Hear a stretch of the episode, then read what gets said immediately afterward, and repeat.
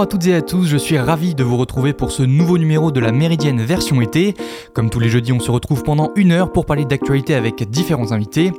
Nous sommes le 22 juin et aujourd'hui nous serons avec Clément Cavelier, avocat et membre de SOS Méditerranée, et Catherine Amélie Chassin, professeure de droit public à l'Université de Caen. On abordera avec eux la question du droit des réfugiés, une problématique qui fait évidemment, évidemment écho au drame de mardi dernier au large des côtes grecques où 78 personnes sont mortes et une centaine sont portées disparues. En deuxième partie d'émission, vous aurez l'occasion d'écouter l'interview de Pauline Saliou, doctorante en neuropsychologie, qui participe au dispositif Réflexion, interview réalisée en octobre dernier avec la complicité de Rémi. Enfin, en dernière partie d'émission, vous aurez l'occasion de retrouver, comme chaque semaine, la chronique histoire de Diane. Elle nous parlera d'un des États les plus puissants de l'histoire, l'Empire mongol. Mais avant, on fait un petit récap de l'actu de la semaine.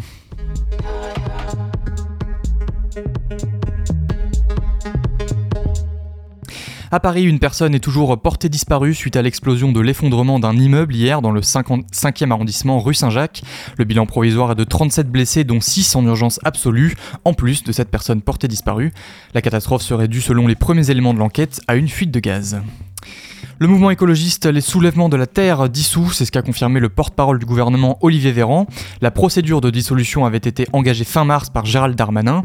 De son côté, le collectif dénonce une décision très politique et inquiétante, mais aussi une dérive autoritaire et une atteinte à la liberté d'association. Suite à l'annonce, de nombreux rassemblements se sont tenus dans toute la France pour contester cette dissolution. C'était le cas par exemple hier, place Bouchard à Caen.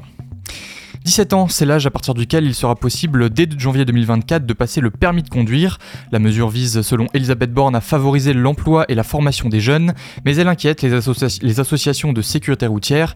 On rappelle que les accidents de la route sont la première cause de mortalité chez les jeunes âgés de 18 à 24 ans. Le chef du gouvernement italien euh, Giorgia Meloni reçu mardi à l'Elysée par Emmanuel Macron, une, réunion afin d'apaiser les relations entre Paris et Rome, notamment à cause de la gestion italienne des flux migratoires. Au menu de l'échange également euh, le traité de Quirinal ayant pour objectif de renforcer la coopération entre la France et l'Italie. En Cisjordanie, trois Palestiniens ont été tués suite à un raid aérien mené par l'armée israélienne lundi à Jénine. Les victimes sont âgées de 15, 21 et 19 ans. L'armée israélienne justifie son opération par une volonté d'arrêter des suspects recherchés. Au total, 162 Palestiniens et 21 Israéliens sont morts depuis le début de l'année à cause des violences qui secouent la région. En Ukraine, euh, le pont euh, de Tchongar qui relie la Crimée et la région de Kherson vient d'être endommagé cette nuit par une frappe ukrainienne. Aucune victime n'est à déplorer. En Ouganda, 41 personnes sont mortes dans une attaque terroriste, euh, terroriste dans un lycée à Mbondwe, dans le sud-ouest du pays. Des djihadistes ont incendié les dortoirs d'un lycée dans la nuit du 16 au 17 juin après avoir poignardé des adolescents qui s'y trouvaient. Enfin, les recherches pour retrouver le sous-marin Titan continuent, mais l'espoir s'amenuise, d'autant plus qu'il ne, resterait plus que quelques minutes d'espérance de survie pour les membres de l'équipage. En effet, selon les gardes-côtes, l'oxygène de l'appareil s'épuisera à 13h08. Pour rappel, 5 personnes dont un Français sont à bord. Le Titan avait pour mission d'explorer l'épave du Titanic. Et on continue de parler d'actualité tout de suite avec la chronique des sports présentée par Diane.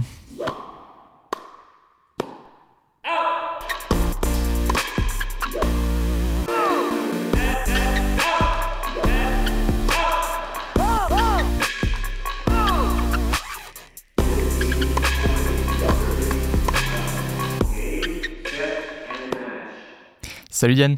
Salut. Alors, dans un premier temps, tu voulais revenir sur le début de semaine sportive avec la fin de la tournée internationale de, de football de l'Euro Espoir. En effet, la saison des clubs étant terminée, les équipes nationales bataillent actuellement pour la qualification en Coupe d'Europe. Pour la France, l'essentiel est accompli puisqu'elle est toujours invaincue après son succès contre la Grèce 1-0. L'Angleterre est elle aussi toujours en série d'invincibilité après avoir giflé la Macédoine 7 0. Le Portugal clôt cette liste de, de Cador encore sans défaite. La campagne sera sans doute plus dure pour la Belgique qui n'a pu faire qui n'a pu faire que nul contre l'Autriche.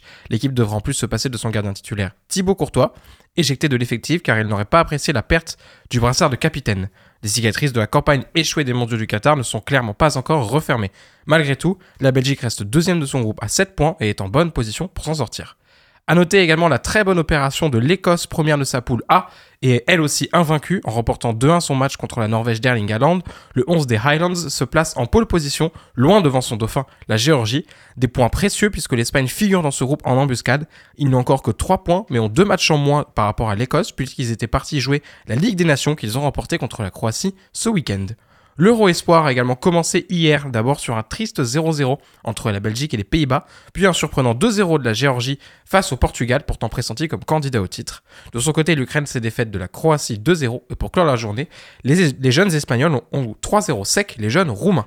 Au programme de la journée aujourd'hui, entrée en liste de tous les autres pays, la France jouera son match de départ contre l'Italie ce soir à 20h45, l'Allemagne débutera contre Israël, la République tchèque contre l'Angleterre et enfin la Norvège contre la Suisse. Alors une autre Coupe d'Europe dans un autre sport, le basket, où approche demain une grande échéance pour l'équipe de France? L'Euro de basket est de fait déjà bien avancé pour les femmes et la France, parmi les favoris, s'avance en quart ce vendredi contre le Monténégro, cependant avec des doutes. Inquiétés par, la Slovénie en poule, les Bleus ont également perdu une de leurs cadres, Iliana Rupert, qui ne sera vraisemblablement pas remise de sa blessure pour l'écart. Le tout dans un tournoi assez étrange, co-organisé par la Slovénie et Israël, avec des arénas majoritairement vides et des matchs très variés en style, avec parfois plus de 40 points d'écart entre les matchs et quelques surprises comme la Hongrie qui sort première de son groupe devant les tenantes du type et favorites serbes. Une chose est sûre, dans ce climat incertain, la solidité qu'a montré la France jusqu'ici est clairement rassurante en vue d'un potentiel titre. Côté tennis, la période de préparation de Wimbledon bat son plein déjà avec quelques bonnes opérations. En effet, le tournoi londonien s'approche irrémédiablement et le monde du tennis s'articule à se préparer sur cette surface qui contraste tant de la terre battue. À Berlin, la française Caroline Garcia aura face à elle un véritable match test contre la tchèque Kvitova, tête de série numéro 7 du tournoi. La native de Saint-Germain-en-Laye a sans doute à cœur de laver la déception de Roland Garros. Pour cela, rendez-vous le 3 juillet. Chez les hommes, en revanche, Stefanos Tsitsipas se fait peur après avoir perdu au deuxième tour d'Ale contre le, Chilien Jarry, tandis qu'au Queens, un joli quart de finale entre Musetti et Rude arrive demain en fin de soirée. Une belle affiche de rodage avant le Grand Chelem britannique. Au programme aujourd'hui, on est encore simplement sur des deuxièmes tours, mais on a tout de même Alcaraz qui semble chavirant après avoir été sérieusement inquiété par le français Rinderknecht au premier tour du Queens. Le français Manarino aura également fort à faire dans le même tournoi contre l'américain Fritz, mais en de cette sur gazon, rien n'est jamais acté. Alors pour finir, tu souhaitais aussi évoquer euh, les méandres actuels dans lesquels sont plongés les Jeux Olympiques de Paris. Les JO sont toujours programmés à l'été 2024, mais ils font déjà l'actualité pour les mauvaises raisons.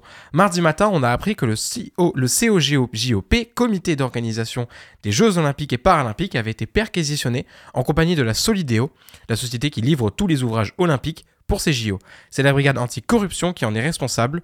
Sont ciblés notamment de nombreux conflits d'intérêts que le canard enchaîné avait déjà pointé en avril, conflits qui seraient survenus dans la formation de contrats avec des cabinets de conseil et des prestataires en tout genre. Keneo, cabinet de conseil spécialisé dans le sport, sollicité par l'organisation des Jeux Olympiques, a lui aussi été perquisitionné mercredi matin. Côté officiel, on ne commande pas particulièrement l'affaire, même si l'absence de réponse du principal concerné, Tony Estanguet, qui avait promis des Jeux Olympiques, je cite, exemplaires, soulève de plus amples soupçons. D'autant que tout ceci fait suite à la démission spectaculaire de Brigitte Henrique, présidente du comité olympique français. Pour le moment, tout ceci reste plutôt drapé de mystère, mais la réalité de ces perquisitions montre que les dossiers ressortis par le Canard enchaîné ou encore Le Monde sont parfaitement fondés, et l'incertitude règne désormais autour de l'organisation des JO, prévue dans à peine plus d'un an. Affaire à suivre. Merci beaucoup Diane, on te retrouve en fin d'émission pour ta chronique histoire. Tu nous parleras de l'Empire mongol. Vous écoutez La Méridienne sur Radio Phoenix. Dans la nuit de mardi à mercredi dernier, le naufrage d'un bateau de migrants a fait 78 morts et des centaines de disparus au large des côtes grecques. Un drame qui remet forcément sur la table le débat sur les conditions d'accueil des réfugiés, mais qui nous pousse aussi à nous intéresser davantage à leurs droits, nombreux mais souvent ignorés. Pour en parler, je serai aujourd'hui avec Catherine Amélie Chassin. Bonjour. Bonjour. Vous êtes professeur de droit public à l'Université de Caen et vous êtes accompagné de Clément Cavelier. Bonjour. Bonjour. Vous êtes avocat, euh, membre de l'antenne cannaise de SOS Méditerranée. Alors, euh, pour commencer, on va revenir un peu sur les faits. D'abord, avec vous, euh, Clément Cavelier, on a beaucoup critiqué l'intervention des autorités grecques pour secourir les migrants. Aujourd'hui, est-ce que tous les pays européens ont les moyens ou se donnent les moyens de venir en aide aux réfugiés dans ce genre de drame?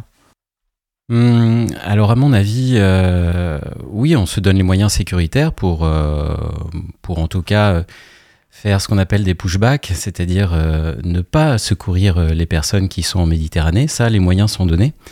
Les moyens sont donnés notamment à la Libye. Là, en ce moment, il y a la Tunisie. Les moyens sont donnés au Maroc, mais il y a une vision sécuritaire de, ce qui se passe en Méditerranée. Les moyens humanitaires, en tout cas, n'existent pas à mon sens. Mais sur le, secours en, lui-même, je, m'adresse à tous les deux, est-ce qu'il y a des, lois qui obligent aujourd'hui les autorités de, chaque pays à venir en, aide aux, réfugiés, aux migrants qui sont, en mer en danger? Bah, Il y a le droit maritime international. Il y a un principe très simple hein, que l'on applique euh, d'ailleurs sur nos côtes de la Manche. N'importe quel plaisancier qui prend son bateau voit une embarcation en détresse, il y a une obligation de porter secours. C'est le porter secours. Et le porter secours, c'est ensuite d'apporter la personne que l'on va secourir dans un port sûr. Alors, la question, c'est le port le plus proche ou le port sûr.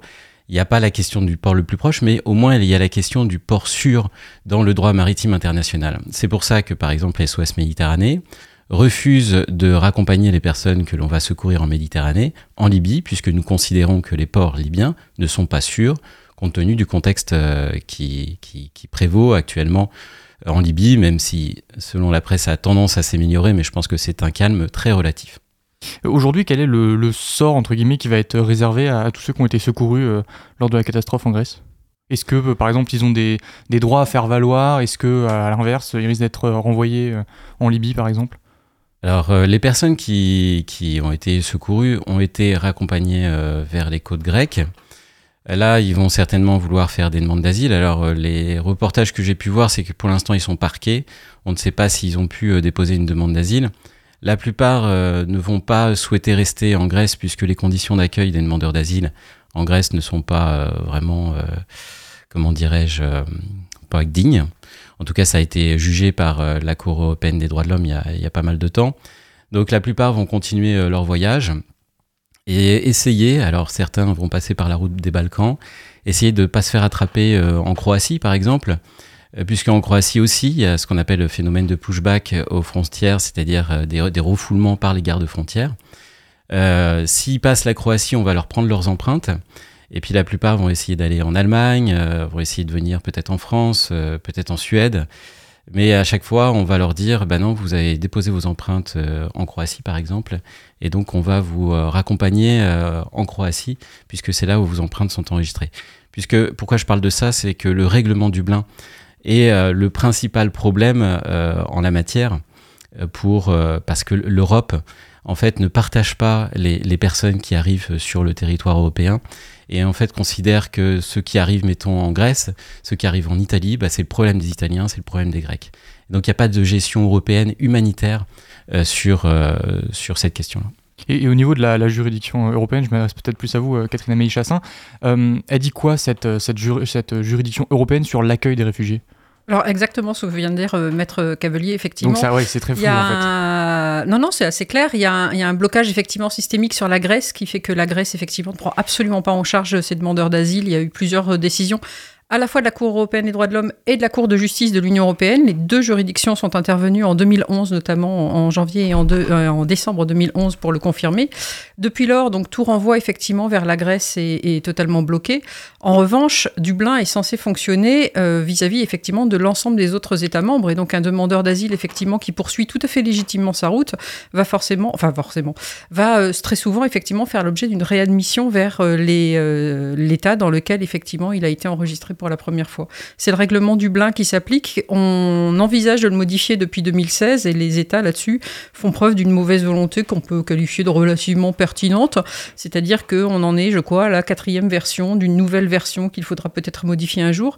Donc pour l'instant, on a Dublin qui fonctionne pas. Tout le monde est d'accord pour le dire, le système Dublin, mais c'est le système qui s'applique. Ça ne s'applique cela étant que vis-à-vis de ceux effectivement qui introduisent une demande d'asile, ce qui n'est pas nécessairement le cas de toutes les personnes qui, toutes les personnes qui sont euh, euh, secourues en mer. Ils euh, ne font pas tous une demande d'asile. Dans les textes, il n'y a vraiment rien qui va entre guillemets aller à, à l'avantage des, des, réfugiés, les aider, ou c'est vraiment on est vraiment que sur du. Euh, Alors il y a deux, deux cas de figure. Euh, Maître Cavalier y faisait référence. Il y a deux cas de figure. Il y a celui qui fait euh, le, celui qui fait une demande d'asile et celui qui ne fait pas de demande d'asile. Pour celui qui ne fait pas de demande d'asile, on va considérer qu'il a qu'il est entré de façon irrégulière et donc lui effectivement il va être l'objet d'une mesure d'éloignement du territoire, quel que soit l'État, hein, que ce soit la France ou un autre. Ils vont ils partagent tous ici effectivement la même analyse. En revanche, s'il fait une demande d'asile, dans ce cas-là va s'appliquer l'article 31 de la Convention de Genève sur le statut de réfugié, enfin normalement devrait s'appliquer l'article 31 qui euh, prévoit qu'il y a une sorte d'immunité pénale, c'est-à-dire qu'on ne va pas vous reprocher l'entrée irrégulière. Et plus avant, et le HCR est euh, très constant là-dessus pour dire que le statut de réfugié est un statut de type déclaratif. Alors je ne vais pas rentrer dans les détails techniques, mais cela veut dire qu'à partir du moment où vous répondez à la définition du statut de réfugié, qui est une définition donnée par une convention de 1951, vous devez être traité comme un réfugié, même si vous n'avez pas encore le papier qui reconnaît que vous l'êtes vous devez être traité comme un réfugié.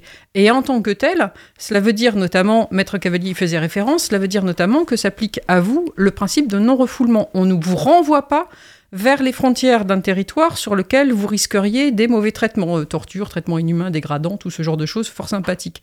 Et donc, effectivement, c'est ce qui vient d'être dit, et, c'est tout à fait exact, hein, c'est tout à fait ça. Actuellement, la Libye, on va pas se mentir, c'est pas Disneyland, enfin, je sais pas vous prenez vos vacances, mais moi, personnellement, c'est pas la Libye. On renvoie pas vers la Libye, on renvoie pas vers la Syrie, on renvoie pas vers des territoires vis-à-vis desquels, effectivement, il y a des risques. Ce principe euh, est un principe fondamental du droit des réfugiés. Et là, en revanche, c'est un principe qui s'applique euh, également en droit international des droits de l'homme, sur le fondement notamment euh, de la Convention contre la torture. Et donc, cela veut dire que le principe de non-refoulement s'applique à tous. En revanche, la prise en charge des personnes ne concerne que ceux qui euh, sont réfugiés, donc qui répondent à la Convention de Genève. Vous avez en fait deux blocs juridiques, le droit international des migrations et le droit international des réfugiés. Et ce qui va déclencher effectivement euh, l'un ou l'autre, sachant que le droit des réfugiés est beaucoup plus protecteur, ce qui va déclencher l'un ou l'autre, c'est de savoir si vous répondez à la définition du statut de réfugié. Mais malgré tout, est-ce qu'il n'y a pas des, pays européens qui, outrepassent euh, ces, règlements et qui finissent par renvoyer les réfugiés vers d'autres pays? S'il n'y en avait pas, vous n'auriez pas de jurisprudence européenne.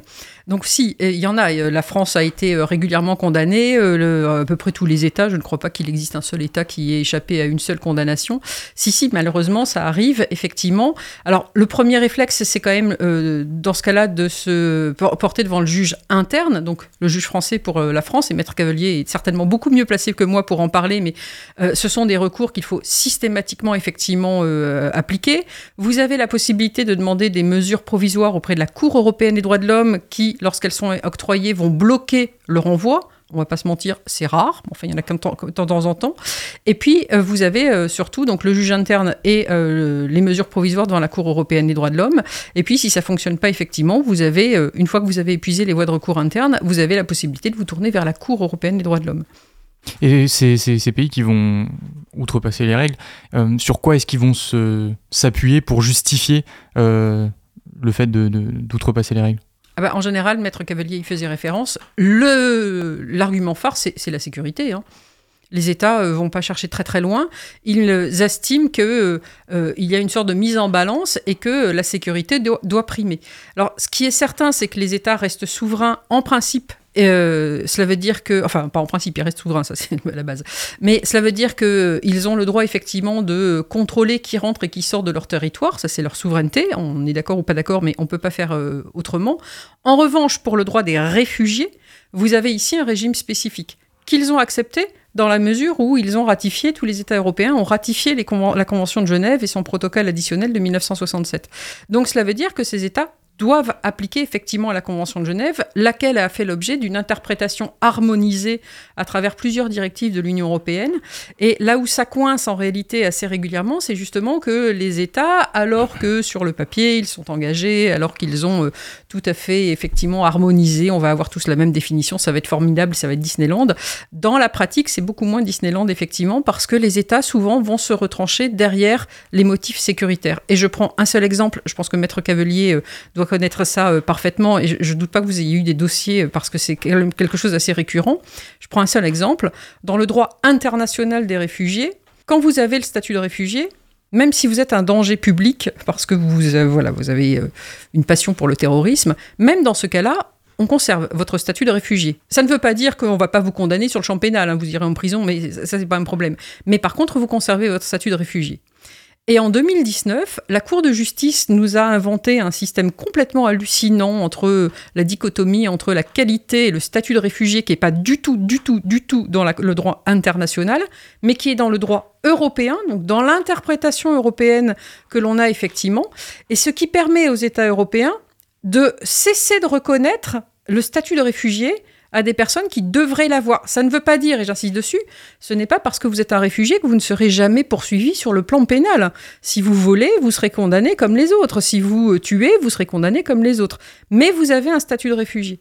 Et là où on voit bien cette dérive, effectivement, d'en parler avec raison Maître Cavelier sur euh, cette dérive sécuritaire, c'est que matériellement, dans le papier, on a des textes qui sont extrêmement sur le papier pardon, on a des textes qui sont extrêmement euh, protecteurs, mais on a les États qui vont se fonder sur l'argument de la sécurité qui marche toujours très bien auprès de l'opinion publique, l'argument de la sécurité pour venir effectivement remettre en cause certains de leurs engagements et notamment des engagements internationaux. Et en vous voulez peut-être compléter d'ailleurs. Oui, peut-être si vous voulez compléter. Euh, en fait, il faut aussi distinguer euh, ce qu'on appelle les, refoulements à la frontière. Mettons, euh, bah, c'est un peu ce qui s'est passé avec le, le bateau là, avec la Grèce, mais bon, il y a une enquête en cours.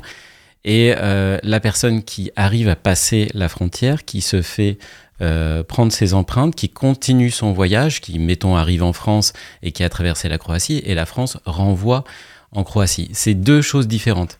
C'est-à-dire que le, le non-refoulement à la frontière, c'est illégal et ça, euh, ça, a été, ça a été très bien euh, expliqué avant moi.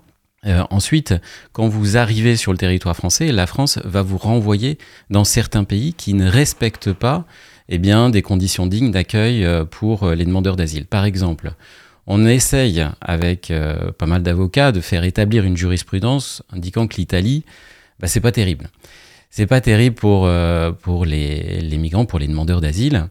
Donc euh, il y a eu des jurisprudences naissantes, jurisprudence c'est ce que disent les juges, des jurisprudences de premier euh, degré, c'est-à-dire des tribunaux administratifs qui disaient oui en Italie c'est pas pas terrible. Et donc on relance ces, questions-là. On a plein de rapports internationaux qui disent que bah, les, les migrants sont mal accueillis, et pourtant la France continue à renvoyer en Italie. Et donc l'Italie, par exemple, on parle d'elle, gouvernement euh, fasciste. L'Italie a des arrivées sur ses côtes de, migrants et des arrivées euh, de pays européens qui jouent pas le jeu et qui renvoient en plus des dublinés, c'est-à-dire des personnes qui arrivent sur le territoire euh, français par exemple et qui sont passées par l'Italie. Donc l'Italie en fait va mettre des conditions indignes, c'est-à-dire va mal accueillir pour les contraindre finalement à de nouveau quitter le territoire italien, c'est-à-dire qu'elle ne veut pas s'en occuper. Et en ce qui concerne le, le droit français, est-ce qu'on a certaines particularités en matière d'accueil des réfugiés qui, qui seraient euh, différents des, des- de ses voisins européens? Non, parce que alors tout ça c'est toute façon c'est européen en fait. Oui, c'est très, très européen. euh, européen C'est pour ça le, le discours euh, bah, de l'extrême droite est euh, juridiquement bah, un peu. Ça tient pas. Non, parce que tout ça, c'est des normes européennes. Donc, ça voudrait dire qu'il faudrait euh, modifier euh, tout ce qui est normes européennes. Moi, mon quotidien, c'est euh, d'utiliser des textes français qui sont issus de directives européennes. Mon quotidien, c'est euh, d'utiliser l'article 8 de la CEDH, qui est un article qui protège la vie privée et familiale de chacun, l'article 3-1 de la Convention internationale des droits de l'enfant. Donc, les, discours fascistes de l'extrême droite, euh, juridiquement, ça n'a pas vraiment de sens, mais je crois que vous pourriez le confirmer. Non, tout à fait. Comme la France ne va ni quitter ni le Conseil de l'Europe, ni l'Union européenne, ni l'ONU, euh, ça me paraît compliqué de, de mettre en place euh, certaines politiques qui sont annoncées par certains mouvements. Par contre, il y a des politiques, euh, certains États peuvent, par des petites actions, on va dire, des, des petites lois, des petits décrets, euh, bien embêter les, les migrants. Alors, je donne juste un exemple. Et euh, par rapport à notre expérience aussi avec SOS Méditerranée, en Italie, euh, très récemment, a été voté un, décret par rapport au secours euh, en mer. Et on revient par rapport au sujet initial. En fait, l'Italie s'est fait condamner en disant non, vous pouvez pas ne pas accueillir les bateaux des ONG qui font du secours en mer. Donc l'Italie a dit ok, on va euh, les accueillir. Par contre, dès que vous faites un premier sauvetage, c'est-à-dire euh, 80 personnes, sachant que notre bateau peut accueillir entre 250 et 300 personnes, en général on restait sur une zone, on remplissait le bateau et puis on nous donnait un port vers Lampedusa assez proche. Et là, en fait, euh, l'Italie a dit non, quand vous allez secourir euh, un groupe, eh bien, euh, vous nous donnez toujours tout de suite le contact. Donc, on prend le contact et on va vous donner un port. On va vous donner un port immédiatement. Et là, les ports qui nous sont donnés, c'est euh, bah, la Bari, c'est-à-dire au nord. Ce qui euh, nous augmente les jours de mer de 4 jours. On a 4 jours de mer en plus. Et ce qui augmente aussi notre coût à 80 000 euros. C'est-à-dire, euh, voilà. Nous, un jour de mer, c'est entre 17 000 et 25 000 euros. Voilà le coût de, la journée en mer. C'est-à-dire que vous avez un décret qui est passé en Italie qui euh, éloigne finalement les ONG d'une zone de secours. Il faut aussi savoir une chose qui est très importante, c'est que les ONG en Méditerranée ne font que 25, 20, oui, autour de 20% du secours en mer. La plupart, c'est les bateaux qui passent parce qu'il y a une obligation de porter secours. C'est-à-dire qu'il y a une loi euh, qui a été faite par les États, l'État italien et même un décret plutôt, qui, qui a pour seul objectif d'éloigner les témoins de ce qui se passe en Méditerranée, où on a vraiment un cimetière géant. Et ça, c'est la réalité. Et mardi dernier, c'était la, journée internationale des, réfugiés. Pourquoi est-ce qu'on en arrive à devoir mettre en place ce genre de journée Et quels sont les, messages qu'il est encore nécessaire de faire passer à travers ce, genre de dispositif? Alors ça, je ne sais pas pourquoi on a mis en place cette, euh, cette journée. Euh, je pense que c'est la mode, hein. il y a des journées pour tout, donc euh, pourquoi pas pour les réfugiés. Après, ça vous semble pas spécialement utile? C'est pas utile. En fait, ce qui est, ce qui est surtout utile, c'est de penser euh, l'étranger d'une autre manière. Et de pas dire que c'est une euh, fatalité, la politique qui est proposée, euh, parce que moi j'ai l'impression que le programme du Rassemblement national, du Front national, Feu le Front national, est en train de dériver vers, bah, vers d'autres partis et on est en train de se dire, bah tiens, la, gestion migratoire, elle ne peut se voir que de façon sécuritaire. Euh, moi, je voudrais juste dire que euh, dans les années 70, avant les années 70, euh, beaucoup de migrants sont venus tout à fait régulièrement, leur donner des titres de séjour, ça ne posait aucun problème, parce qu'on avait besoin d'eux pour travailler. Beaucoup de Marocains sont venus, des Algériens, des Mauritaniens, et puis même des réfugiés. Dans les années 70, on oublie, mais les boat people. Les Vietnamiens, les Cambodgiens sont venus, mais sans aucun problème. Et on leur a accordé le statut de réfugié. 90 à 95% des Vietnamiens et des Cambodgiens qui sont venus dans les années 70, on leur a accordé le, accordé le statut de réfugié. C'était une politique euh, de droite, c'était euh, Général de Gaulle, enfin je veux dire, c'était euh, c'était possible. Et donc en fait, depuis les années 70 et plus vers les années 80, on voit le migrant comme une menace. C'est pas une menace c'est quelqu'un euh, qui peut beaucoup nous apporter. Et tout particulièrement aujourd'hui, il y a des métiers, par exemple dans le nettoyage, c'est ce que je plaide quasiment, euh, je dirais pas tous les jours, dans le domaine du nettoyage, on est à des difficultés de recrutement de 77% dans le département du Calvados. C'est-à-dire qu'on a besoin de main-d'œuvre. Et ça, dans le domaine du nettoyage, bah, malheureusement, c'est beaucoup d'étrangers qui le font parce que les Français ne veulent pas le faire. On continue de parler de droits des réfugiés avec vous deux, mais avant, on va faire une pause musicale et écouter euh, Live Me Now de Madison McFerrin. A tout de suite dans la Méridienne.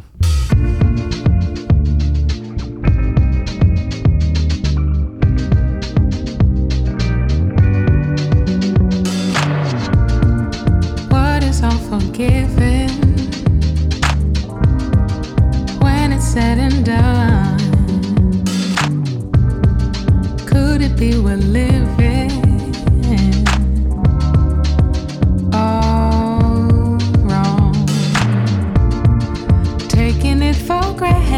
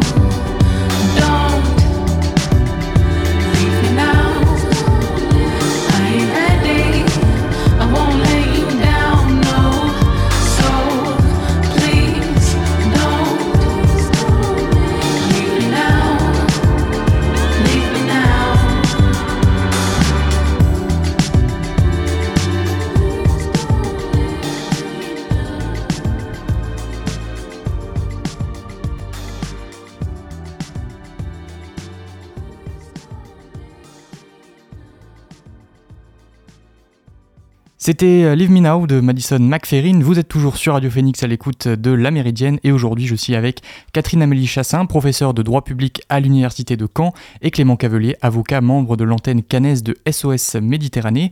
Alors parmi les réfugiés, euh, certains ont un statut un peu particulier, je pense aux mineurs et en particulier les mineurs isolés. Comment est-ce qu'ils sont protégés aujourd'hui? Et est-ce qu'ils sont protégés? Alors, même question que tout à l'heure, est-ce que vous parlez des étrangers ou est-ce que vous parlez des réfugiés? Parce que pour les réfugiés, il y a un statut particulier. Je... Eh bien, allez-y, expliquez les, différents statuts. Euh, pour un, étranger euh, mineur isolé, euh, le principe Là encore, j'insiste dessus sur le papier. Le principe est relativement simple. Il est posé notamment par le Code de l'action sociale et des familles et par le Code civil. Il euh, aboutit à ce que, en principe, euh, que lorsque vous avez un mineur qui n'est pas accompagné de ses parents ou d'un représentant légal, vous lui désignez euh, un administrateur ad hoc et vous le prenez en charge. Ce sont les départements, à travers l'aide sociale à l'enfance, qui prennent en charge effectivement ces mineurs. Là, de ce point de vue-là, qu'il soit étranger ou qu'il soit d'ailleurs réfugié, ça ne change pas grand-chose, sauf que le réfugié, lui, va avoir derrière une perspective d'établissement à long terme, puisqu'il est réfugié, ce qui n'est pas nécessairement le cas de l'étranger mineur isolé. Ça va dépendre de l'âge à laquelle, auquel, je vous fais grâce des détails, mais l'âge auquel il a été confié aux services sociaux à l'enfance. Sur le papier, ça ronronne parfaitement.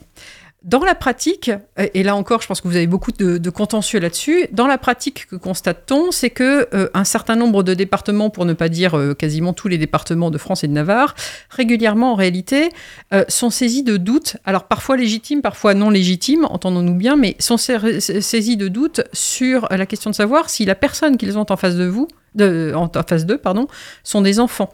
L'enfant, au sens de l'article 1er sur la Convention sur les droits de l'enfant, c'est celui qui a moins de 18 ans.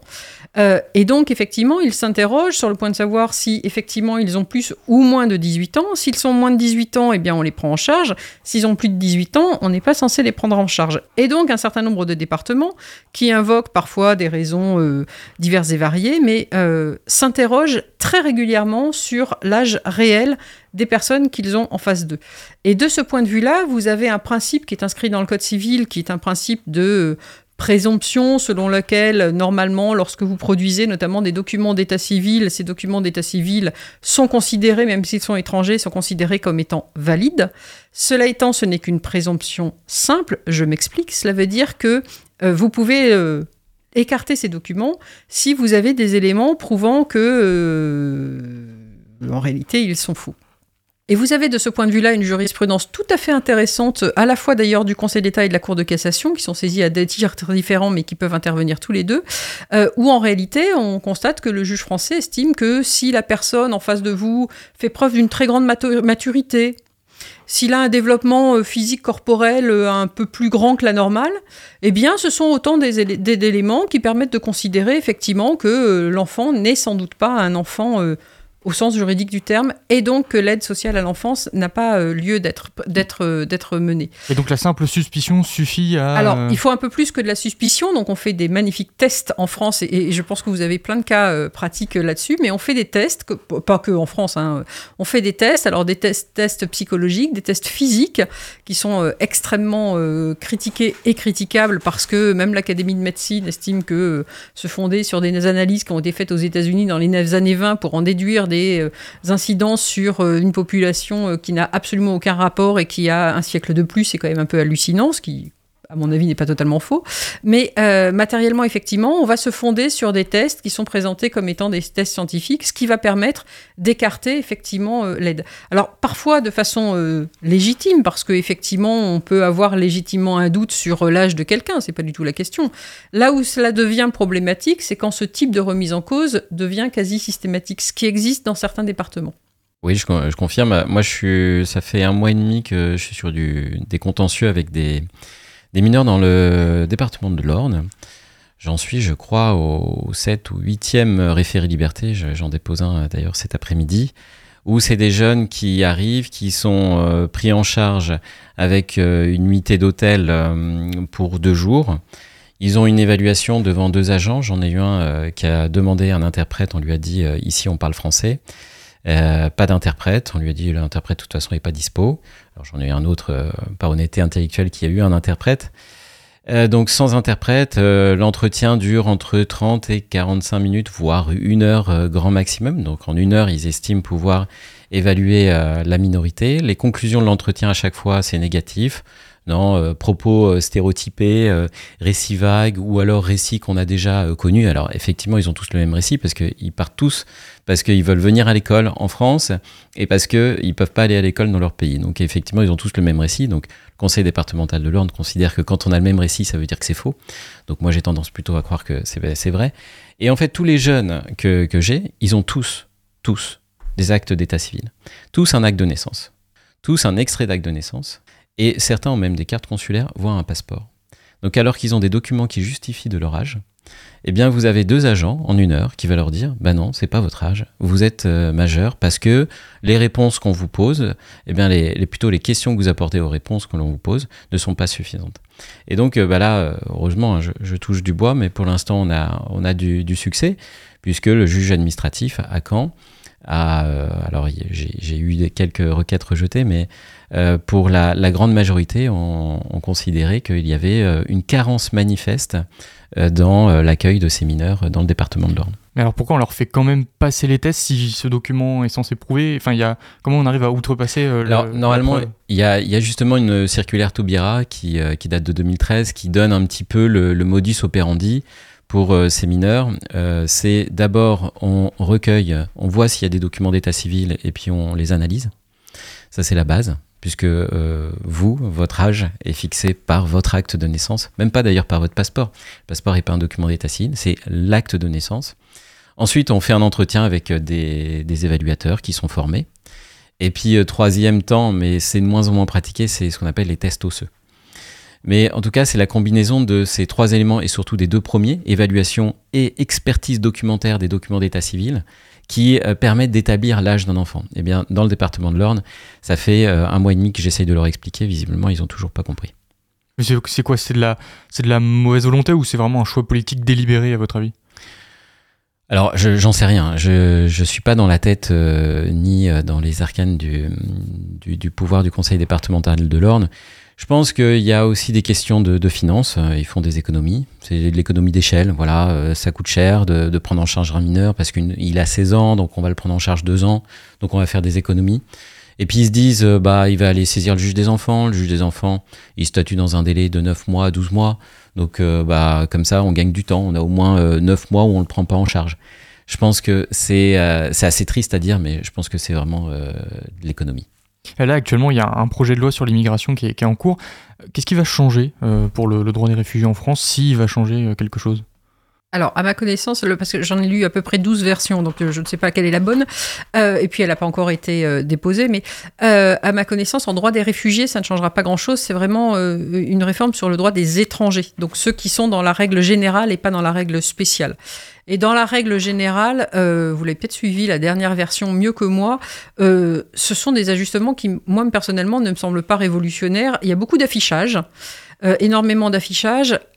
après, il me semble que si on, appliquait réellement les textes qui existent déjà, il y a quand même pas mal de problèmes qui seraient déjà résolus en mieux, avec une meilleure protection effectivement des personnes, parce qu'il faut jamais oublier que quelle que soit la catégorie, on parle euh, de, français, on parle d'étrangers, on parle de, de, réfugiés. Il y a quand même un principe de base qui est très souvent oublié quand on parle de droits des étrangers, c'est que ce sont des êtres humains. Et que les droits de l'homme, c'est un peu la base, mais c'est la Charte des Nations Unies, c'est la Déclaration universelle des droits de l'homme, ce sont tous les grands traités des Nations Unies sur les droits de l'homme, c'est la Déclaration des droits de l'homme et du citoyen dans une certaine mesure, moindre, mais malgré tout. L'idée derrière, c'est quand même que euh, ce qui vous donne des droits, c'est que vous êtes un être humain, quelle que soit votre couleur de peau, quelle que soit votre nationalité, quelle que soit votre religion, vos opinions politiques. Et donc, euh, derrière, il me semble qu'il euh, il y a quand même un code qui actuellement existe, qui n'est pas parfait, loin de là, mais qui, malgré tout, s'il était appliqué correctement, pourrait être un, code relativement protecteur. Euh, le problème, c'est surtout l'applicabilité de la règle. Et donc là, on est dans l'affichage. Tout gouvernement qui se respecte fait forcément une proposition de loi en matière de droit des étrangers, à croire qu'ils n'ont rien d'autre à faire. En général, en droit du travail aussi, d'ailleurs, et en procédure pénale. Ce sont les trois trucs qui reviennent. Euh, mais matériellement, moi personnellement, j'y ai pas vu, enfin dans les, différentes versions que j'ai que j'ai lues, j'y ai pas vu de grande révolution au tout début, quand on nous l'a annoncé, c'était c'était quand déjà? C'était en début d'année. Euh, je trouvais ça assez positif parce que euh, on voyait l'étranger comme euh, peut-être une, une main d'œuvre. Alors que euh, toutes les lois qui sont passées depuis les dix dernières années, euh, on en est quasiment à la 30e hein, depuis 81, euh, à chaque fois on voyait l'étranger comme une menace qu'il fallait expulser, qu'il fallait renvoyer dans son pays. Là, on commençait à imaginer, puisque c'était une loi qui était en collaboration avec le ministère du Travail. Donc je trouvais ça plutôt positif, une logique plus sécuritaire, mais une logique, on va dire, dans le travail, parce qu'on a besoin de main-d'œuvre. Et puis là, euh, j'ai l'impression que Renaissance n'a pas forcément euh, la majorité, ou en tout cas ne veut pas aller euh, vers la France insoumise et le Parti socialiste pour faire voter sa loi. Et ben, le problème, c'est qu'il dévie vers, bah, vers ce qu'il ne faut pas, c'est-à-dire vers des, des personnes qui conçoivent l'étranger comme une menace alors qu'encore une fois, ce n'est absolument pas une menace. Un étranger, euh, alors par exemple sur les, questions de menace à l'ordre public, puisque ça c'est le gros thème, hein. j'ai encore écouté euh, hier euh, Marine Le Pen qui, bah, qui, qui, disait qu'il y a une menace et, qu'il y ait l'immigration à finalement les infractions et l'augmentation de la délinquance. Alors, il disait que les chiffres étaient clairs. Alors, les chiffres sont pas si clairs que ça. Hein. C'est pas parce qu'on est immigré qu'on est délinquant. Et puis surtout, euh, pour euh, rassurer euh, les personnes qui sont inquiètes pour les étrangers qui sont des menaces à l'ordre public, ça existe déjà. C'est-à-dire qu'on n'a pas de titre de séjour en France quand on est, quand on est une menace à l'ordre public. Je défends beaucoup de personnes qui ont d'ailleurs, certains, ont eu des titres de séjour. Au moment du renouvellement de titre de séjour, le préfet constate qu'il y avait eu des excès de vitesse et des conduites en état alcoolique refus du renouvellement de titre de séjour parce que le préfet considère que vous êtes une menace à l'ordre public parce que vous avez conduit avec un état alcoolique. Donc ça, ça existe déjà. Donc c'est ce que dit euh, euh Mme Chassin. C'est, euh, le texte, il existe déjà. On a déjà un code qui protège eh bien, des étrangers qui euh, pourraient constituer une menace à l'ordre public. Maintenant, il faut des textes qui aussi eh bien, permettent à des personnes qui travaillent, parce que moi aussi j'en ai beaucoup, hein, des personnes qui ont des contrats de travail, bulletins de salaire, qui vivent en France depuis 8 voire 10 ans et qui n'ont pas de titre de séjour. Et avec un patron qui sait que la personne est en situation régulière. Ça, ça existe en France. Ça existe dans le Calvados, je peux vous le confirmer. Bah, je pense que ces personnes-là, qui n'ont pas de casier judiciaire, qui travaillent, qui sont intégrées, qui parlent français, bah, je pense qu'il faut leur donner des titres de séjour, oui. Merci beaucoup à tous les deux d'avoir répondu à mes questions. Je rappelle donc Clément Cavelier, vous êtes avocat et membre de l'antenne cannaise de SOS Méditerranée. Et Catherine Amélie Chassin, vous êtes professeure de droit public à l'Université de Caen. Bonne journée à tous les deux. Merci. Merci beaucoup. Bonne journée. Vous écoutez La Méridienne sur Radio Phoenix. Et on remercie encore Clément Cavelier et Catherine Amélie Chassin pour leurs réponses. Dans quelques instants, vous retrouverez Pauline Saliou, doctorante en neuropsychologie et participante au dispositif Réflexion. Mais avant, on va faire une petite pause musicale et écouter Walking on the Line de Later. A tout de suite dans la Méridienne.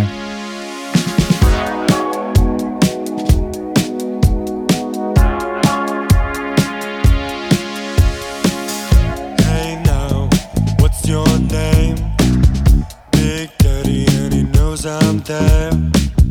I know I won't be late all night, waiting for the day you get down.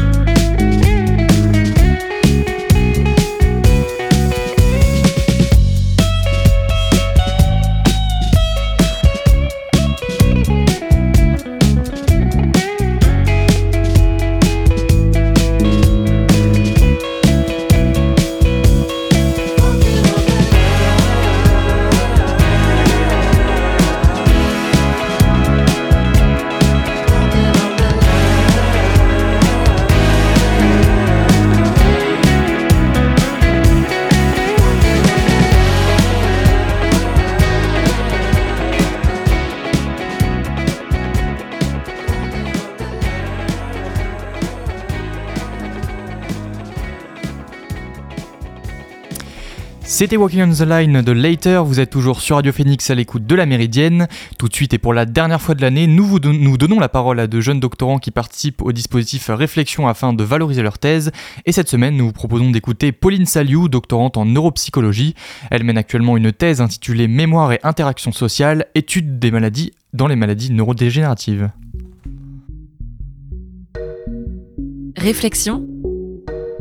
Entrer dans les coulisses de la recherche normande. Bonjour Pauline. Bonjour. Est-ce que tu peux nous présenter un petit peu ton parcours? Qu'est-ce qui t'a amené aujourd'hui à, faire cette thèse? Euh, J'ai fait un parcours de psychologie euh, puis de neuropsychologie. Donc euh, la neuropsychologie, c'est euh, l'étude des liens entre les aires cérébrales et notamment les lésions cérébrales, souvent quand on voit des patients, et les fonctions cognitives, donc ce que la personne elle peut faire au quotidien, notamment ses capacités de mémoire ou d'attention. Donc c'est ce que j'ai fait au début, mais je sentais qu'il y avait des choses à découvrir, que pour la, une meilleure prise en charge du patient, il y avait des choses à découvrir, donc c'est pour ça que je me suis dirigée vers euh, la recherche, et notamment la recherche euh, en psychologie. Justement, est-ce que tu peux nous présenter un peu ton sujet? Sur quoi porte ta thèse? Alors, euh, ma thèse porte sur les interactions sociales et la mémoire dans les maladies neurodégénératives. on a des patients qui ont des maladies notamment trois maladies neurodégénératives. Euh, et donc, on voit leur capacité de mémoire. On étudie euh, euh, différents contextes d'apprentissage pour voir en fonction des troubles cognitifs de la personne quels sont les contextes qui lui sont bénéfiques. Et également au regard de, de leurs troubles cognitifs, de leur personnalité. Et donc, on a également de l'imagerie pour aller voir quelles régions cérébrales sous-tendent c'est euh, ce bénéfice d'apprentissage en contexte social ou non. Pourquoi est-ce que tu as choisi d'étudier euh, ce sujet particulièrement pour ta thèse? Euh, alors pour, pour la thèse, je voulais un sujet où le patient est au cœur justement de ce sujet.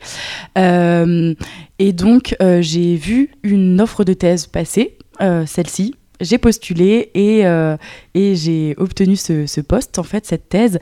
Donc, c'est pas moi qui ai créé ce sujet de thèse. Par contre, ce sujet m'intéressait donc au regard des patients, euh, euh, du fait aussi que ce soit à moi, euh, avec mes directeurs évidemment, de créer le protocole de recherche expérimentale. Et donc c'est pour ça que, que j'ai postulé à cette thèse. Dans ta thèse, il y a les interactions sociales et d'un autre côté les, maladies neurodégénératives. Euh, c'est un champ pluridisciplinaire. Comment on arrive à lier les deux? Est-ce que c'est pas compliqué d'avoir d'un côté voilà tout cet aspect social et de l'autre cet aspect santé quand même très complexe? Effectivement, en fait c'est euh, c'est ce qu'on pourrait même appeler les neurosciences sociales finalement, où on a euh, les interactions sociales qui pourraient être, euh, qui sont largement étudiées en psychologie sociale, mais nous en neuropsychologie on étudie la cognition sociale. Donc c'est vraiment les capacités, les aptitudes que chacun a concernant euh, les relations sociales, comment bien se comporter, comment réussir à comprendre l'autre ou à détecter ses émotions par exemple on l'a dit, donc c'est un sujet qui est quand même très vaste, qui mélange aussi plusieurs disciplines.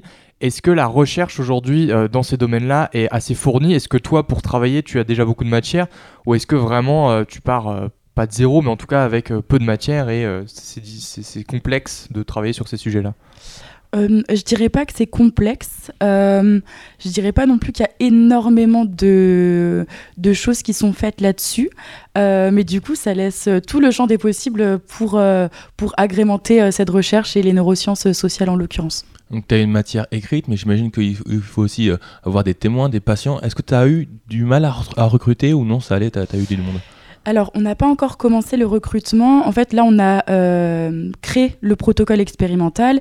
Et vu qu'on voit des patients et qu'on leur proposera une IRM, donc imagerie à résonance magnétique, on a dû créer un dossier qui doit être validé par euh, le CPP, donc c'est un comité de protection des personnes, et donc ça a été validé.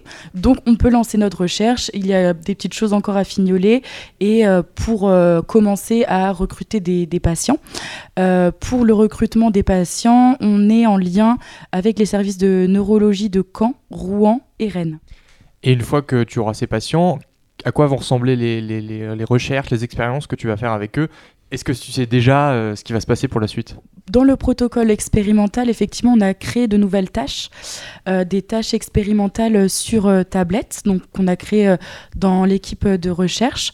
Donc, on va leur proposer ces tâches-là qui constituent un apprentissage dans des contextes sociaux ou non, c'est-à-dire avec quelqu'un pas. Euh, on va également tester les habiletés sociales, donc euh, tout ce qui est cognition sociale, comme je vous parlais euh, tout à l'heure. Également le comportement et un petit peu la mémoire, les, fonctions cognitives un petit peu de, de base, on va dire, et également de l'imagerie. Donc, c'est lorsque les patients viendront à Caen pour l'expérimentation, ça sera sur trois demi-journées. Donc on a compris, euh, tu commences à, à débuter la recherche sur les patients. Pour l'instant, qu'est-ce que tu en as tiré de cette thèse? Est-ce qu'il y a déjà un peu des résultats?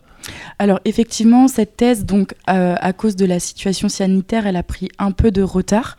Euh, donc euh, j'ai pu analyser des données qui restent sur la cognition sociale dans le vieillissement et les maladies neurodégénératives. C'était des données qui avaient déjà été recueillies dans un précédent protocole du laboratoire. Donc j'ai pu les analyser, les présenter en congrès que ce soit en communication orale ou poster, la semaine dernière par exemple euh, à Lille. Et, euh, donc, euh, ce qu'on voit, euh, là, c'était sur deux maladies euh, euh, neurodégénératives et on voyait les liens entre les connaissances des normes sociales et la théorie de l'esprit, c'est-à-dire inférer un état mental à euh, quelqu'un. C'est quoi justement les maladies, les maladies neurodégénératives que tu étudies en particulier? Alors, dans le protocole de recherche qu'on va mettre en place, c'est euh, la maladie d'Alzheimer, qui est assez bien connue maintenant, et euh, l'aphasie primaire progressive, donc APP, et euh, là, c'est la variante sémantique. Dans l'APP, enfin, les APP, ce sont des maladies neurodégénératives qui touchent euh, principalement le langage et au, premier plan le langage. Dans la variante sémantique, c'est la mémoire sémantique, donc la mémoire sur les connaissances du monde qui sont altérées, qui s'égrènent au fur et à mesure. Donc j'étudie ces deux maladies-là dans le protocole de recherche et dans les données que j'ai pu analyser, c'était donc cette maladie, APP euh, sémantique, et également la DFT, euh, démence fronto-temporale qui se caractérise notamment par euh, des changements au niveau comportemental. Je voulais savoir, est-ce qu'au début de ta thèse, tu as eu un peu d'appréhension, en postulant en tout cas à cette thèse, ou alors tu t'es dit non, c'est un défi et j'ai très hâte? J'ai fait cette thèse parce que euh, enfin, j'avais envie de faire une thèse euh, déjà depuis euh, un petit moment. Donc c'était un, petit défi. et puis ça s'est fait finalement assez naturellement quand j'ai postulé, j'ai été acceptée, etc. Et donc il y a des choses qui sont compliquées dans le sens où on a nos directeurs ou directrices qui nous aiguillent, mais c'est aussi notre thèse. Et donc c'est à nous de mener ce projet-là. Euh, donc ça peut être un petit peu compliqué. Ce qui est compliqué aussi, c'est que euh, finalement, euh, on n'a pas de, euh, on ne voit pas directement le travail qu'on fait, ça prend du temps, et donc on n'a pas de, conclusion directement euh, à la fin de la journée, par exemple. Et donc ça, au début, c'était un petit peu compliqué à gérer. Cette thèse, euh, un jour, elle sera terminée. Est-ce que, euh, une fois que tu l'auras que tu l'auras fini, tu souhaites poursuivre dans le monde de la recherche ou est-ce que euh, tu vas, euh, je sais pas, par exemple, devenir neuropsychologue ou, euh, ou ce genre de choses Est-ce que tu as déjà une idée de ce que tu veux faire après cette thèse et comment tu vas utiliser cette thèse pour ta, pour ta vie Mm. professionnelle? Euh, bah, en fait, je suis déjà neuropsychologue. J'ai eu le, le diplôme déjà de, de neuropsychologue. Euh, ce que j'aimerais vraiment, c'est de pouvoir être maître de conférence en psychologie. Euh, comme ça, je pourrais allier euh, l'enseignement que j'ai pu expérimenter déjà pendant euh, l'année dernière et la recherche. Après, évidemment, euh, l'idéal, ce serait euh, de pouvoir avoir un temps de clinique en neuropsychologie euh, en même temps, mais c'est pas forcément évident. Pourquoi est-ce que tu as participé à, ces, à cette journée de, de, de réflexion? C'était pour faire connaître plus ton travail? Oui, exactement. C'est parce que euh, j'ai pu suivre le travail des différentes personnes les saisons précédentes. Euh, je trouvais que c'était un format qui était, euh, qui était plutôt intéressant. Ça pouvait toucher quand même beaucoup de personnes. Et euh, je me suis dit que moi aussi, je pouvais euh, finalement partager euh, euh, mon quotidien avec euh, d'autres euh, personnes qui sont en doctorat. Merci beaucoup à toi, Pauline, pour ta thèse et bon courage. Merci. pour la suite. Bonne journée. Merci journée. beaucoup. Bonne journée. Vous écoutez La Méridienne sur Radio Phoenix. Merci encore à Pauline Saliou. N'hésitez pas à suivre son quotidien de doctorante et celui des neuf autres participants de Réflexion en vous rendant sur le site, le compte Instagram Réflexion. Vous êtes toujours sur Radio Phoenix à l'écoute de la dernière partie de La Méridienne et qui dit dernière partie euh, d'émission dit Chronique Histoire avec Diane. Salut Diane. Salut Simon. Alors de quoi est-ce que tu, tu vas nous parler aujourd'hui? Eh bien aujourd'hui on va revenir sur un empire à l'expansion des plus spectaculaires, une horde venue de- d'Asie de l'Est, menée par la figure devenue mythique de Genghis Khan, l'empire mongol, qui entre 1206 et 1294 a quasiment quadruplé son territoire pour posséder l'ensemble de la Chine, la Mandchourie, la Perse, une majeure partie de l'Europe de l'Est et la Corée, entre autres. Ça, c'est la partie qu'on connaît bien de l'empire mongol, mais cet état donne aussi la fausse impression d'être une immense conquête sans lendemain, car il a de fait eu une postérité importante et un impact immense sur son temps. Tu parles d'un territoire qui quadruple de taille en moins d'un siècle. Comment expliquer une telle réussite expansionniste pour les Mongols durant le XIIIe siècle? Alors, l'histoire de la Mongolie avant la domination de Genghis Khan est celle d'une région en constante guerre de clans, une sorte de battle royale permanent où personne n'arrive à sortir vainqueur. Ce que cette tradition de guerre civile procure, cependant, c'est une maîtrise profonde des arts de la guerre et de la stratégie militaire.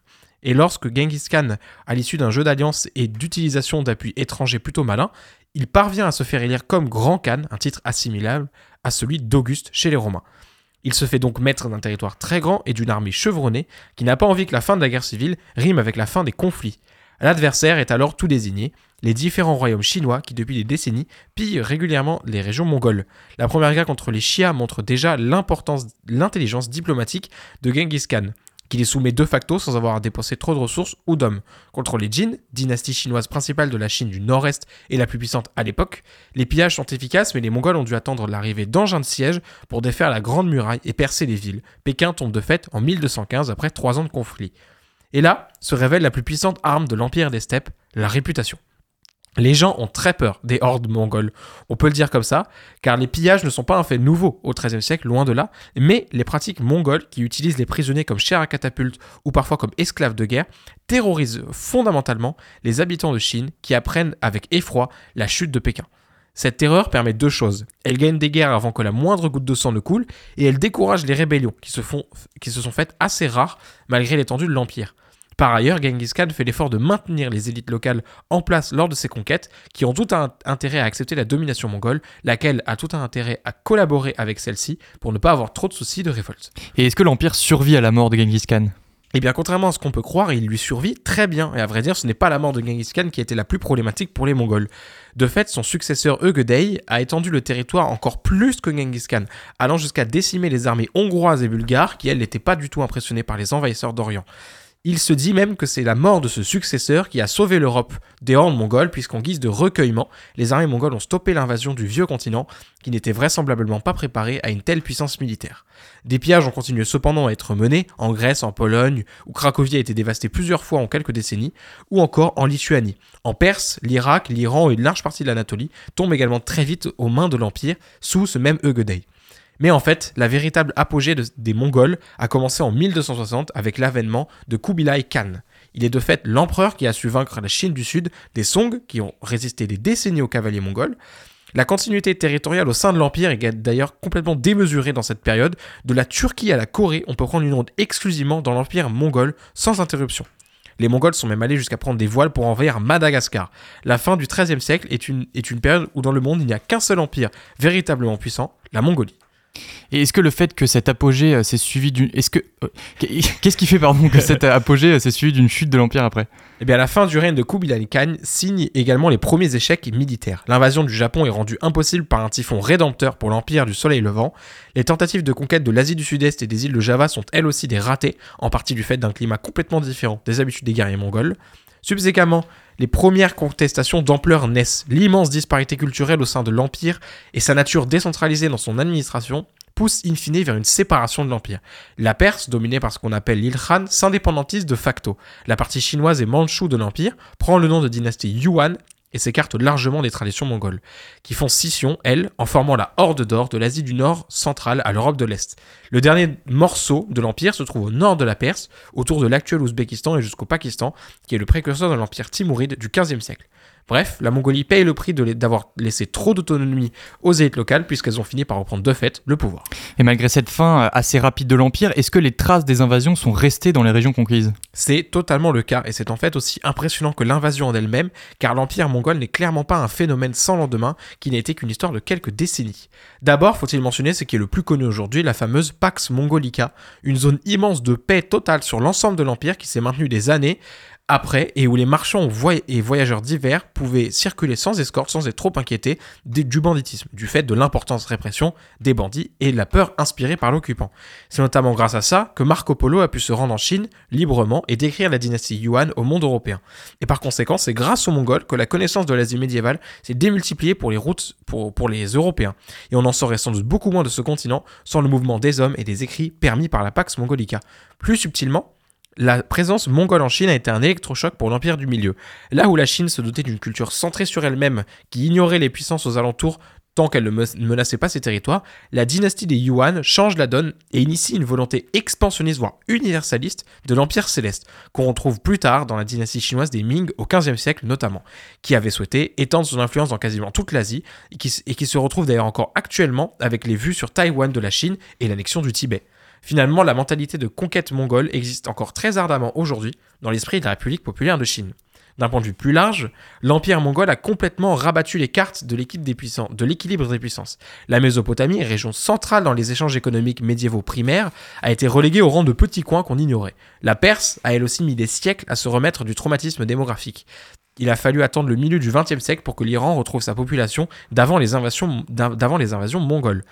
Enfin, l'impact majeur de l'Empire mongol, il faut le dire, c'est le traumatisme. Il est encore très sensible en Corée notamment aujourd'hui, mais aussi en Chine. Et il a duré plusieurs siècles dans les pays conquis.